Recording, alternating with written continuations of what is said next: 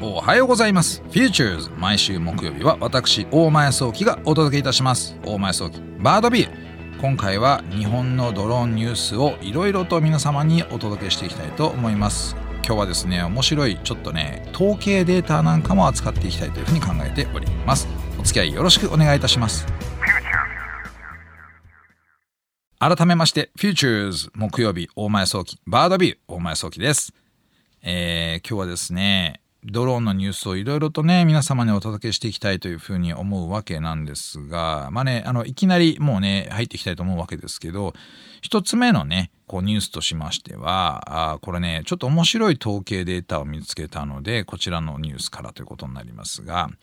えー、まあ、ドローンの操縦ライセンスをね、えー、取りたい人がどれぐらいいるのかというふうなところで、まあ、男性の29.4%が取得したいというふうな検査結果でしたというところがこうニュースとして入ってまいりました。まあ、まずね、あの、面白いこととして、あの、日本のその皆さんのね、まあ、これ統計データなんでね、全員じゃないですよ、こう統計に回答していただいた方々というふうなところで、この回答データとしましてはね、えー、全国の男女850人対象に実施したということでの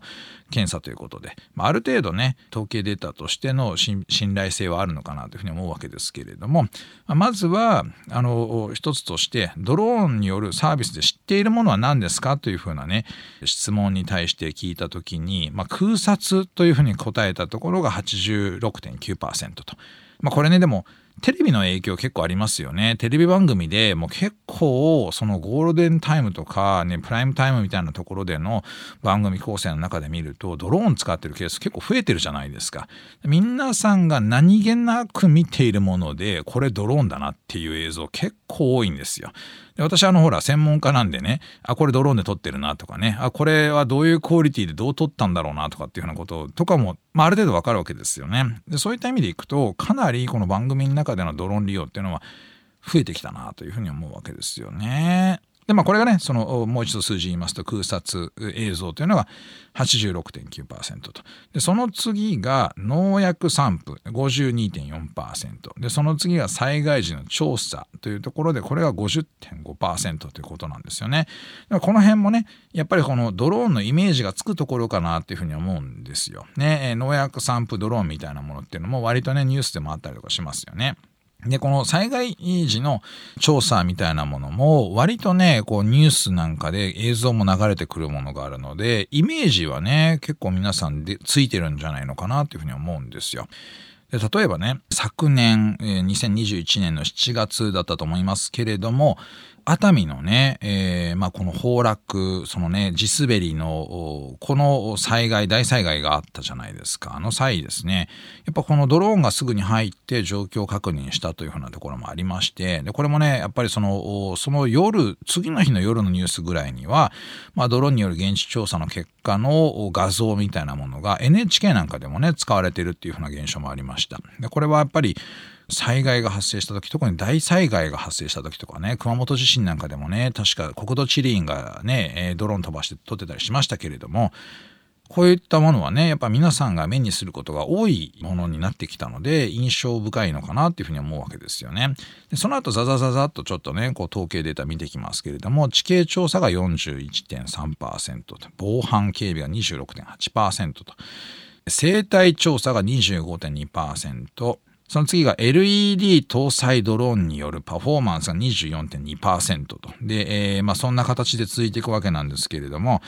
こうやって見ているとやっぱりねこう生活に近いところからのイメージが多いのかなとねここまで来て思うのは実は今点検業務で使ってるドローンって結構多いんですけれども点検業務的なものっていうのはそれほど実はなくてですね、えー、まあそれから19%、19.9%ってことで20%未満みたいな形になってきてるんですよね。やっぱりこう一般的な社会としてこうドローンの知られている現場ってこういう感じなのかなと思うんですけれども実はその中ですごく面白いなと思ったのは防犯とか警備ってドローンあんまり今使ってないんですよ。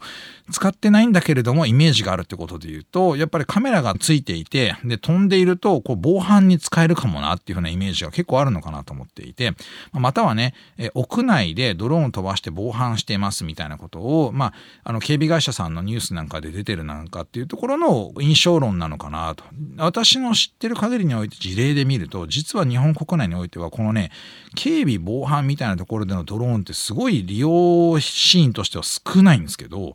これがね、意外に上の方にその出てくるっていうようなところで言うと、まあ、なんとなくドローンの機能ってこんな感じみたいな形でこう捉えていただいてるのかなと思いますよね。でね、この LED によるそのドローンのパフォーマンスがね、これ24.2%、約ね、4分の1の人がこのね、えー、ドローンショーの印象があるってことで言うと、やっぱりね、このインパクトのある映像なんだろうなっていうふうに思うわけですよね。ここら辺がまあ一般論としてそのドローンをねこう理解していただいてるっていうところの、まあ、土台なんだろうなってことが今回ね改めて分かりましたとこれねすごく面白いなというふうに思ったんですよね。で、その次に自分が利用してみたいサービスは何ですかということで、これ複数回答ができるものとして、このね、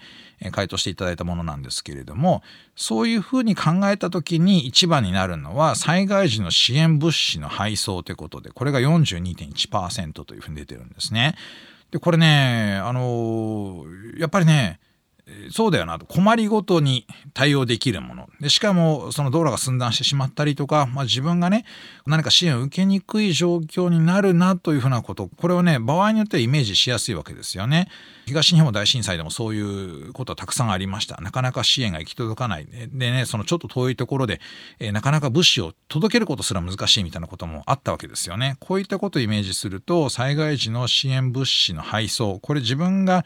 使いたいシーンとしてはイメージできるなっていうふうなところだったんですよね。これが42.1%。で、それに対して日用品の配送。で、これは27.4%。で、食事の配送25.6%。で、医療品の配送23.3%というところで、このね、比較的この配送というふうなものも、これもまあニュースの影響もあるのかなと思うんですけれども、やっぱりね、こう、何かを届けてほしいと、自分が行くよりも届けてくれた方が嬉しいというふうなところに対してのドローンのそのニーズというふうなものを考えている人っていうのはやっぱりいるんだなと思いますね。想像すると想像しやすいのと、ね、ドローンが飛んできてくれて物を届けてくれ想像しやすいのとあとはまあニュースの影響もあるかなと思うんですよね。このニュースがねたくさん流れてるので、えー、そういったところの影響もあるんじゃないのかなと思いますね。で、ここでその自分が利用してみたいというところの中で非常に面白いというところでいくと、あの、不法投棄のパトロールというふうなところで、えー、このね、やっぱね、パトロールニーズというふうなもの、先ほども防犯というところありましたけど、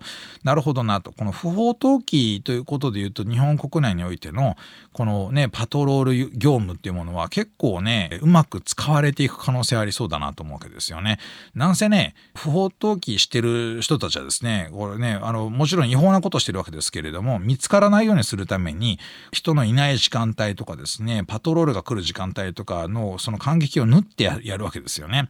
まあ、ドローンはそういった意味で言うと、自動的な航行もできるわけですけれども、ランダムに見に行くことも当然できるわけなので、まあ、ドローンがパトロールしていると、もうあそこには捨てられないなってことで、逆にですね、この捨てられない環境を作るというようなことを作るためにも、このドローンのによる不法投棄のパトロールみたいなものっていうのは、やっぱりね、こう、普及してくれると良さそうだな、なんてイメージもありますよね。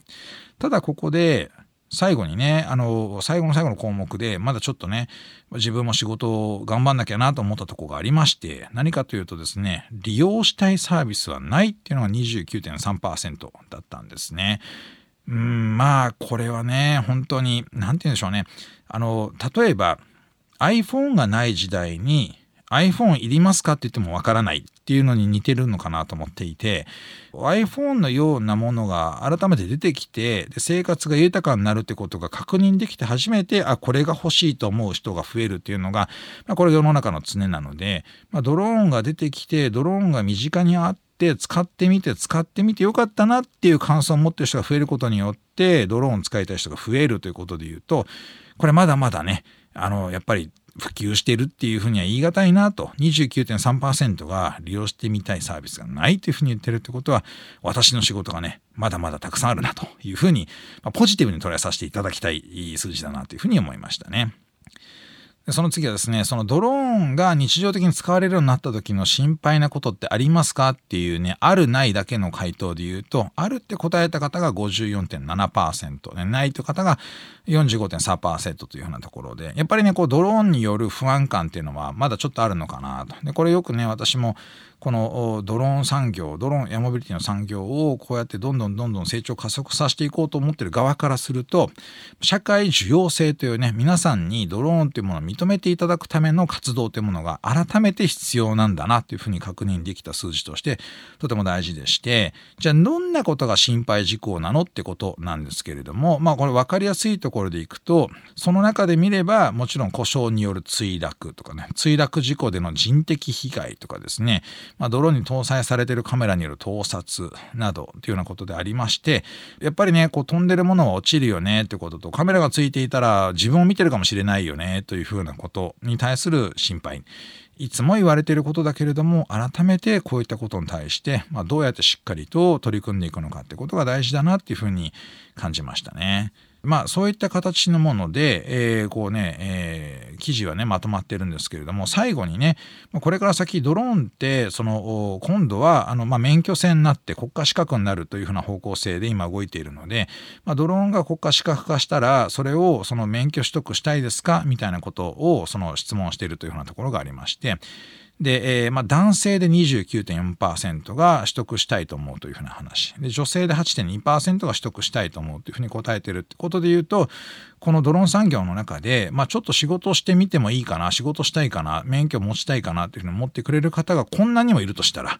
これはね、産業として非常に素晴らしいなと、働き手が増えるんじゃないかなっていうふうにちょっと期待できるかなと思ってまして、さすがに車の免許とまではいかないですけれども、まあ、みんながね、まあ、ドローンを利用するっていうふうな社会になった時に、まあ、それを監視したりとか運営する人って絶対必要になるので、まあ、これだけね、興味を持ってもらえてると思うととても嬉しいなという、まあ、そういう統計データでしたね。さて、残りの時間はですね、ちょっとドローンニュースをお届けしていきたいなというふうに思うわけですけれども、まず一つ目ですね、茨城県のフラワーパーク。ていうところでですね、ドローンデリバリーの実証実験を行いましたということで、大型ドローンがですね、お花見のピクニックセットをですね、お届けに上がるというふうな実証実験をしたというところが入ってまいりました。まあ、まさにね、先ほどの統計の中でも、こういったね、そのデリバリーをしたいと、してほしいというふうなところがありましたので、これはね、その実証実験の中でもね、えー、体験できているというふうなことになってるわけですよね。これね、食事の配送っていうのはさっきの統計で言うと25.6%なので、かなりね、茨城のこのね、えフラワーパークっていうのは、この先ね、えー、こうドローンによる配送がこう実装されるとですね、皆さんがいろんなところでお食事をするっていう風景が楽しめるようになるんじゃないのかなというふうに思いますけれども、これね、実はこのフラワーパーク私ね、あの、藤の花が有名なところなので、実は取材しに行ったことがありまして、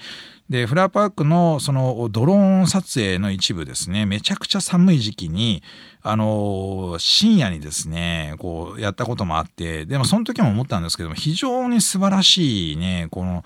何ですかね、こう、エリアなんですけれども、まあ、あの、食べるものとしてはね、ちょっとこの、何て言いますか、物足りないという、まあそういう場所ではあるんですよね。まあ花見る場所なので、まあ、食べるものが充実してなくてもいいかなというふうに思う一方で、やっぱりね、あの、お花を見ながら食べるのって楽しいよねってことで、まあ近くにある美味しいところから、美味しいものを届けていただいてお花見をすることができるとしたらですね、これは素晴らしいんじゃないのかなというふうに思いますね。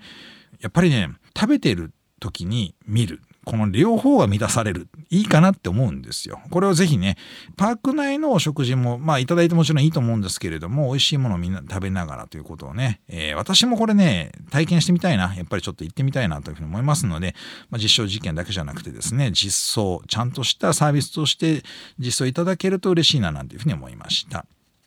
さて続けてこちらですねニュースというわけじゃないんですけれども、まあ、空撮好きの私が見つけたサイトとしてちょっと面白いサイトを発見したので紹介したいなと思うんですけれども、まあ、北海道のね十勝地方ね十勝地方というとですねまああのまあ牛乳とかですね乳製品なんかねチーズなんかでも非常に有名なところだったりとかもしますしまああのとてもね美味しいところの多いエリアというふうなところになるわけなんですが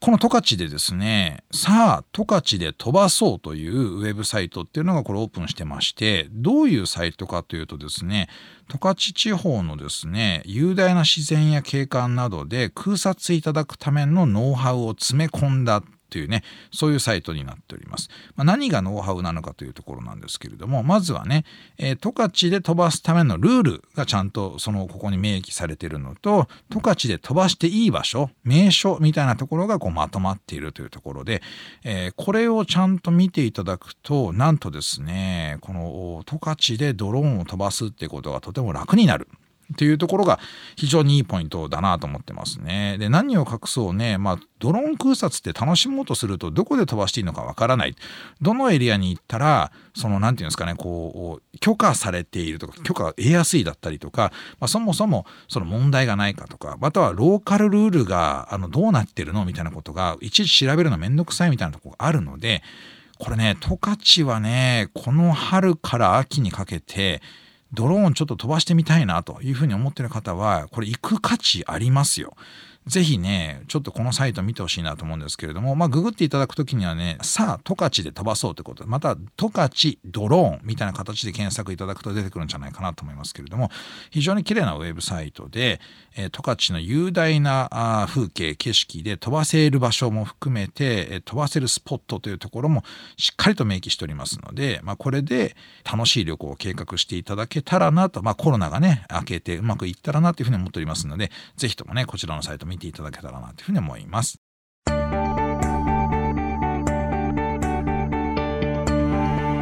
お送りしてまいりました Futures 大前早期バードビューいかがでしたでしょうか？えー、今日はですね割とねもう前半のこのね、えー、統計データからのね、えー、ニュースが多かったわけですけれどもこれからねやっぱりそのドローンに対する認知であったりとか、まあ、ドローンに対するね不安感みたいなものをちょっとねこううまく払拭していけるように私もね頑張って仕事していきたいと思います。またねドローンの業界で働きたいなという方がこんなにもいらっしゃるというふうなことでポジティブに捉えておりますので皆さんの中でねリスさんの中で働きたいなと思う方がいらっしゃったらね、まあ、是非ともねいろいろな形で、え関わっていただけたらなというふうには思っております。